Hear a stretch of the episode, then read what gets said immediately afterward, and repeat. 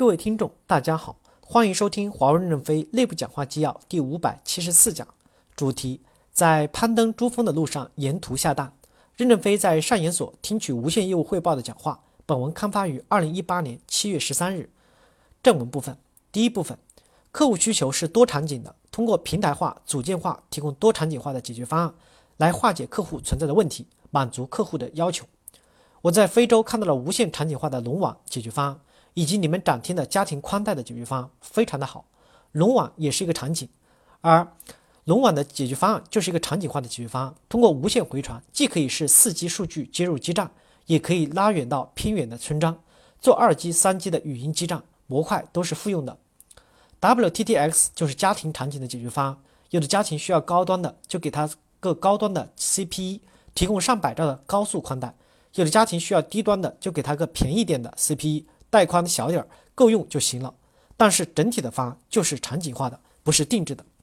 客户的需求是多场景的，我认为还是要做很多的场景化方案，而不是都提供标准化的方案。我们不怕场景增多，但是场景化不是定制化，定制化是一个失败的道路。如果太过于定制化又不能拷贝，这个成本就会很高，我们就会死掉。我们要听客户的需求，但不是客户的所有需求都得一成不变的传回来，像个传声筒一样不行。我们要用多场景化的解决方案来消化客户的需求，化解他们存在的问题。无线通过平台化、组件化，既能满足客户需求的多场景，又可规模化的复制，做得很好。芯片、算法、射频等关键能力进行平台化的共享，构建低成本的大带宽，支持二 G、三 G、四 G 一直到五 G，提升了研发效率，才能把成本做得极低。平台化的技术应用到不同的组件当中。再把不同的组件组合起来，就构成了多场景化的解决方案。比如面向城区的大容量基站，面向农村的龙网基站。当然，我们的平台化也不是追求唯一的平台。平台和组件之间的耦合要松耦合，不要强耦合。Intel 为什么失败了？就是微软和英特尔的强耦合。我你我进步，你也得进步，不同时进步，一个落后了，另一个就不同步，会散伙。这就是强耦合的问题。夫妻也是一样。互相要给一点空间，有点距离会多一些恩爱。松耦合就是让不同的组件之间的进步相互不强关联，否则我们喊齐步走，为了这个步伐对齐就浪费了机会。第二部分，在主航道的研究要坚持多路径、多梯次、多场景化的道路不动摇。多路径的好处可以快速的找到战略机会的突破点或勘定边界，清晰战略突破点后要敢于放弗里特大容量，但永远不要关闭其他路径的研究。它至少可以培养开发思开放思想的人才。一旦我们的战略突破口选错了，我们立即转向，仍然有一批精干的轻骑兵等着领导们领导我们大部队转换队列。未来战略一定是多路径、多梯次的持续创新。A 角定位现实主义，B 角构建思理想方案，C 角实现自立。A、B、C 角之间可以转换，相互竞争，激活组织平台。A 角是直攻山头，他们的目标是胜利，来不及顾及更远更宽的未来。当攻上山头，他们的精力耗尽，但成功的喜悦促使他们带着产品走上市场，走上服务，走上制造，走上去领导一个产业发展的道路。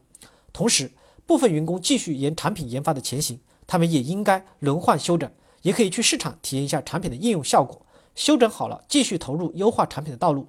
这时 B 角也补上来了，在 A 角攻山头的时候，他们开放广开视野，研发研究空天一体战，一体战如何优化对山头的攻击。这 A、B 两股力量汇在一起，承前启后，进行产品更深更广的改造。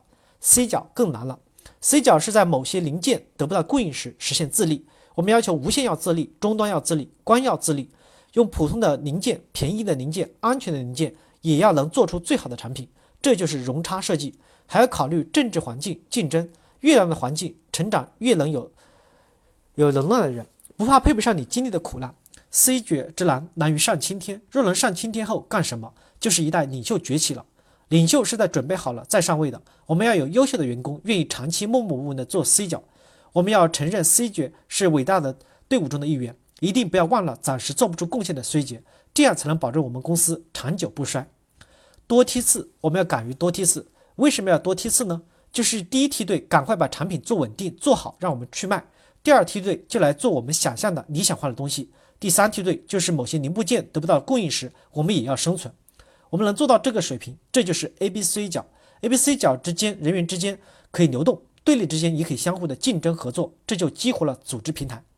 在未来的战略模型中，我们一定要多梯次。我不要求 A 角把里面的几件事情都做了，A 角就是目标明确，攻占上甘岭，完成产品的基本商业设计。炮火延伸是 B 角的责任，C 角的目标是在任何情况下都要实现自立。我们一定要在最好的时候改革，承认 B 角、C 角也是伟大队伍中的一员。所以，我们这次提拔单板王的时候，一定不要忘了暂时做不出贡献的 C 角。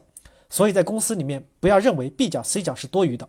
我们的革命接班人就是担起双脚的那些人，才能保证我们公司长久不衰。无限在明确的主航道上，利用现有的组织和流程持续的创新，构建大带宽、低成本的管道能力。同时，无限还有一些小分队，拓展新的商业机会，沿途下蛋。